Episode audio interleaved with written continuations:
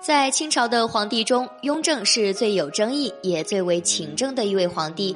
提起雍正，人们首先想到的是他的冷血，外加超级工作狂。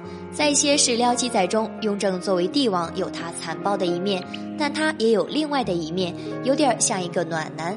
比如，他对有功的大臣很宽容贴心，在圣旨里边给监考的大臣夹带家书，宽恕在朝堂顶撞自己的不贪正直的臣子。另外，雍正的艺术品味也很高冷。近年来，他的高冷的审美情绪日益受到关注，甚至一度凭性冷淡风的御制瓷器而成为网红。人们把他的高冷和乾隆朝的农家乐风格瓷器刻意对比，营造了诙谐的效果。但流传更多的则是说，雍正是一个喜怒无常的抄家杀人皇帝。这样一个富有争议的皇帝，在后宫中究竟是个什么样的人？在他的女人眼中，他究竟是一位暴君，还是一位禁欲系的工作狂，亦或是一枚暖男？通过他对年贵妃的宠爱，我们来一窥究竟。年贵妃是年家长女，府中名讳以及芳龄几何嫁入雍王府，都已无从考证，只是记载她在很小的时候就嫁入了雍王府。那时候的年氏娇花一朵，含苞欲放，而雍正则已经是一个浑身充满了荷尔蒙的野心家。大叔和丫头的爱情就此开始，一个仰慕，一个宠爱，激情新鲜，加上活力无限。那时候的年氏，也许是雍正生命中的一个过客，犹如他后宫中众多的妃嫔侍女。但在年氏心里，雍正成熟高冷，德才兼备。他对雍正如英雄般的仰慕，让雍正得到了极大的满足感。年龄上的差距造就了神奇。两个人，一个心动，一个心安。年氏心疼雍正在外打天下的不容易，回到府邸的雍正则宠着年氏的小情绪。年氏要的幸福很简单，她希望她的男人成熟有担当，是她和孩子们的天，仅此而已。在年氏的世界里，没有权倾天下的欲望，更没有普度众生的大使命。她生性善良、勤劳孝道，对婆母和大福晋恭敬有礼，对下人平易近人。由于年龄小、性格活泼，用十三爷的话讲是不守规矩。年氏的灵动俏皮，给风平浪静的雍王府平添了很多乐趣，也让在朝堂上打拼的雍正身心为之舒缓。雍正对这个小丫头的宠爱愈发没有底线，继位后即封年氏为年贵妃，在后宫地位仅次于皇后。有史料记载，年妃当年的贵妃朝冠跟皇后的凤冠几乎是一样的，都是三层金顶，凤凰七只，用金只差三两。雍正的宠爱还远没有到头，接下来更让年氏一族人进入镶黄旗，成为名门贵族。年氏也成了清朝唯一抬着全族人进入镶黄旗的妃子。